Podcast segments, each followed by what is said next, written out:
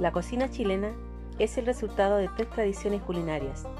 Una es la cocina criolla, la cual es la tradición indígena quien hizo que las materias primas fueran aprovechadas.